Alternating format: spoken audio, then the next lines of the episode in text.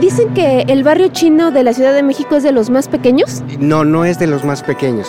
Es el más pequeño del mundo. Él es Francisco González. Sí, mi nombre es Francisco González. Mi edad es de 70 años y mi especialidad es la cultura tradicional de China. Y la cultura tradicional de China es muy amplia. Estamos hablando de artes marciales, filosofía, gastronomía, medicina. Francisco es presidente de la Fundación Cultural China de México y lleva más de 50 años enseñando artes marciales y danzas tradicionales chinas. Nos llevó por un recorrido en el barrio chino de la Ciudad de México, en la víspera del Año Nuevo Chino que este año empieza el 22 de enero. Aunque lo seguirán festejando hasta el 5 de febrero. ¿Por qué dura tanto tiempo el Año Nuevo chino? O sea, nosotros aquí en Occidente pues festejamos el 31, va, uvas y lo que sigue. Y ahí vemos que son como varios días. Sí, son 15 días. Son 8 días antes y 8 días después porque no es tanto como un año nuevo como lo festejamos nosotros, sino es el inicio de la primavera, es el inicio de la siembra y final de la cosecha. Entonces se prepara la tierra para sembrar, se agradece a las divinidades, se le agradece al cielo la abundancia del año anterior y se le pide que el año que entra sea más próspero que el que acaba de pasar. Normalmente se hacen ofrendas estos ocho días antes. La gente se baña, a veces no se lava el pelo porque no es bueno lavarse el pelo en esas fechas, paga sus deudas, hace limpieza, se guardan los cuchillos, se guardan las tijeras, todo lo cortante se guarda porque se dice que un cuchillo puede cortar la buena suerte. Todo se hace para recibir el año de la mejor manera. Y después viene la fiesta de los faroles, que hay una festividad donde salen las muchachas con sus faroles iluminados y se hacen danzas, todo esto también con el fin de mejorar el año pasado.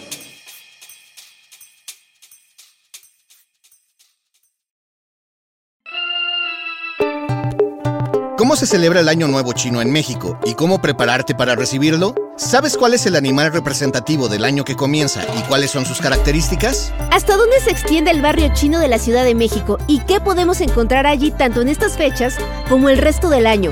Acá te lo vamos a contar. Yo soy Ode del Pino. Y yo Javier Bravo. Bienvenidas y bienvenidos a Ruta Didi. Iniciamos nuestro recorrido. Esta vez desde la calle de Dolores en el centro. Aquí empezamos.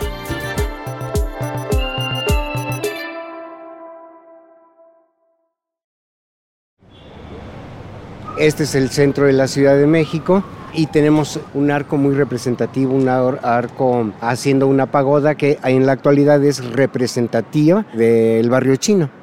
Antes el barrio chino solo se conformaba una calle y ahora ya son dos, tres calles las que conforman el barrio chino. El barrio chino empezó como una sola cuadra en los años 30 y ahora corre sobre Dolores desde Victoria hasta casi Avenida Juárez, ahí a unos pasos de la Alameda. ¿Cómo es que empiezan a llegar aquí? mucho, mucho antes este, empezaron a poner lavanderías. En toda esta zona, que lo que conocemos como el barrio chino, había lavanderías. Después empezaron a poner cafés los famosos cafés de chinos que se establecieron aquí en la calle de Dolores pero también en varias partes del centro, junto al Teatro Blanquita, a un lado de Garibaldi, en eh, la colonia Roma. Después se fueron dispersando los chinos y poniendo cafés, que después se convirtieron en los restaurantes que conocemos ahora. De hecho, hoy en día hay también otro barrio chino en la colonia Viaducto Piedad. Ya los llevaremos allí en otra ocasión. Pero el de Dolores es el más viejo de la Ciudad de México. El más viejo del país está en Mexicali, se llama La Chinesca. Se fundó a finales del siglo XIX y principios del XX con la llegada de unos 30.000 trabajadores chinos que venían de Cantón, al sur de China, y de Estados Unidos para la construcción de ferrocarriles en California. Pero ya para los 30, en la Ciudad de México... Ellos llegan buscando precisamente mejores condiciones de vida y pues lo que sabían hacer en China, lavar y después eh, cocinar ahorita, ¿qué es lo que podemos encontrar o comprar en este barrio? ¿Podemos ir caminando? Claro que sí. Este, había un dicho en los latinos conforme a Hong Kong, que en Hong Kong se podía encontrar desde un alfiler hasta un tanque de guerra. Ahora en la Ciudad de México también se puede encontrar cualquier tipo de mercancía computadoras, celulares, regalitos, eh, artesanía. Este, en realidad en la actualidad el comercio chino es enorme enorme. Se han establecido mucho en Tepito, en Izazaga. Hay tres plazas de chinos y cada plaza tiene entre 12 y 15 pisos todos son comerciantes chinos. En este barrio, en estas calles donde estamos caminando, ¿qué puede encontrar la gente? Mucha artesanía, llaveritos, lámparas, colgantes. Teteras. Sí, teteras, vasos, mercancía, mucha artesanal. Ok, ahorita ya vemos que se están preparando para el año nuevo chino. ¿Qué es lo que vemos colgado? Son este farolitos Además de los faroles que ya nos había explicado Francisco que se usan en las danzas, también vimos un montón de amuletitos de animales, en particular de conejos. ¿Por qué siempre se maneja como un animalito? Es igual que en el mm, zodiaco occidental que es este Aries, Géminis. En el calendario chino se dice que el Buda en su lecho de muerte convoca a todos los animales para despedirse de ellos y dentro de todos los animales solo llegan 12. Y él en su lecho de muerte habla de que los que han llegado a mm, venerarlo, las gentes nacidas, dependiendo de la llegada de cada uno de ellos, tendrán las características de los animales, que ese sería su premio en realidad, que las personas tuvieran sus propias características, tanto buenas como negativas, las iba a tener para poder decirle a la gente que podía mejorar cada uno de estos aspectos. Ok, entonces por eso dicen el año del conejo, el año de la rata. ¿Este qué año es? Este es el año del conejo. ¿Cuál sería su característica? Es el ambiente familiar, de muy buena suerte, de abundancia, de paz, de tranquilidad. A diferencia del año anterior que fue muy violento, este año va a estar más dedicado a la familia, a los amigos, a guardar, a darle mm, conciencia a la gente de guardar y sobre todo de prosperidad. Además de los conejitos, otra cosa que hay en estas fechas en el barrio chino son unos sobrecitos rojos, ¿no? Sí, justo le pregunté de eso. ¿Ese sobre rojo qué significa y por qué se le da a los ancianos y a los pequeños? Se les da dinero. Tiene dos nombres, se llama Choi Chien o Lei Si que es fortuna y a los ancianos se les da dinero para que puedan comprar sus cosas, ya no pueden trabajar y puedan mantenerse. Y a los niños se les da dinero como premio por su buen comportamiento. Ese sobre también en eh, la danza de los leones puede ser dinero o ropa. ¿Cuál es la danza de los leones? Es parte de la tradición para atraer la buena suerte. Y no solo danzan, también comen lechuga. Y no solo hay leones, también danzan. Dragones que tienen un eh, simbolismo extraordinario, tienen un gran significado, que siempre se baila en las puertas de los comercios para atraer la buena suerte, la buena fortuna y alejar a los malos espíritus. ¿Eso es lo que significa? Así es. Sí, en las tiendas, en las puertas ponen lechugas, lechugas y dentro de la lechuga va un sobre con dinero. Entre más alto lo pongan, el león se tarda más tiempo en bajarlo, en recuperarlo o en comerlo porque es su alimento. Entonces, entre más tiempo esté el, el, león bailando en la puerta de un lugar, mayor fortuna y más buena suerte. Los espíritus se espantan y ya no estarán en la casa. Ok, entonces si no aprovechamos las uvas del 31, ¿podemos aprovechar? Claro, desde luego, porque estamos hablando no solamente de el año nuevo, sino de la entrada de la primavera, la búsqueda de mejor vida, la búsqueda de fortuna, de fortuna y prosperidad. ¿Y qué más vieron en su recorrido? ¿Qué es lo que están cocinando? ¿Qué hacen ahí? Pan al vapor. Sí, este pan también es muy típico de, los chinos, no necesariamente en esta época. En todas las épocas del año hay este, el pan al vapor, que ahora ya se hace de diferentes sabores, ¿verdad? Es de colores, ¿no? Antes era blanquito. Correcto. Entonces se, le ha dado más alegría, más colores. Antes era de frijol dulce y carne. El, el clásico, ¿no? El clásico. Ahora ya hay de chocolate, de otro sabor. Pau Pau, ¿no? ¿Le dicen? Pau, sí. Órale, se ven súper coloridos en las fotos, hasta parecen dulces mexicanos. Sí, pero no son exactamente panes, ¿eh? ¿Qué es? ¿Es pan o? Porque no es como panecito de, ahí es un panquecito. Solamente su cocina es diferente, pero es harina de trigo cocinado al vapor. Esa es la diferencia. No es horneado, sino es cocinado al vapor. Por eso tiene esa consistencia. Aquí tenemos uno de los restaurantes más famosos del barrio chino. Es el Hong King. Es uno de los lugares donde pueden encontrar muy buena comida. De hecho, es el restaurante más viejo del barrio. Se fundó en 1963. Aquí tenemos tiendas de regalitos, de colgantes, todo esto referente a la fortuna.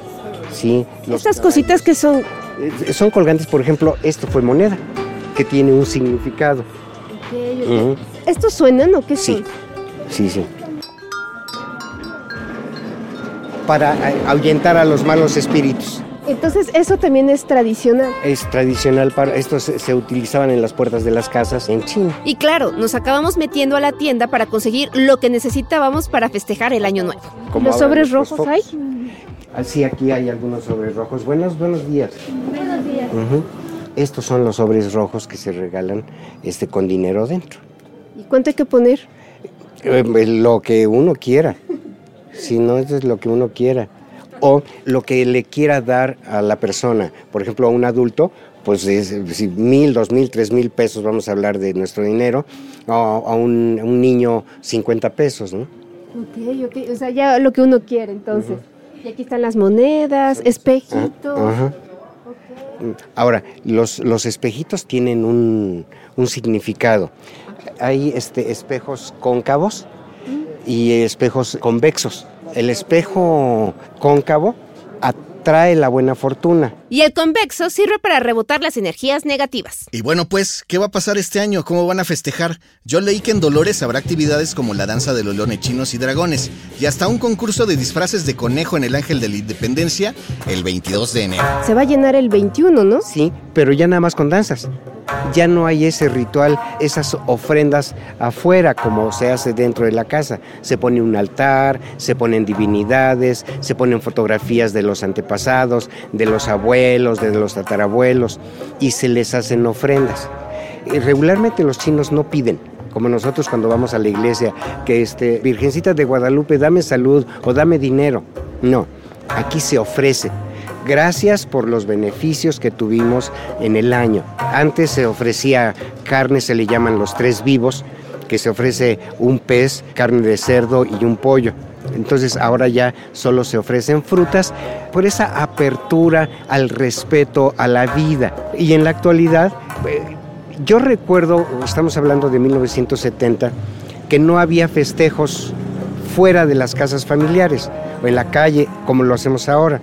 En la casa, eh, en la casa de ustedes, en la Fundación Cultural China, si gustan, el próximo 21 tendremos una ceremonia de ofrenda que esto regularmente se hace dentro de la casa, dentro de la familia, pero que desde 1974 nosotros lo hacemos abierto al público. Así que ya saben, si quieren ir a conocer un poco más de cómo es esta tradición más familiar, Francisco los espera con los brazos abiertos en la Fundación Cultural China el próximo sábado 21 de enero. Y de ahí tomaremos un Didi rumbo al barrio chino, porque hay varias opciones para celebrar.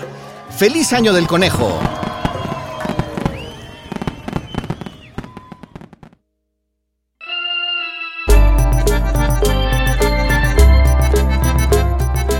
Fue Ruta Didi. Muchas gracias por escucharnos. Este episodio fue producido por Quisaya Estudios para Didi. Lucina Melesio es directora y productora ejecutiva.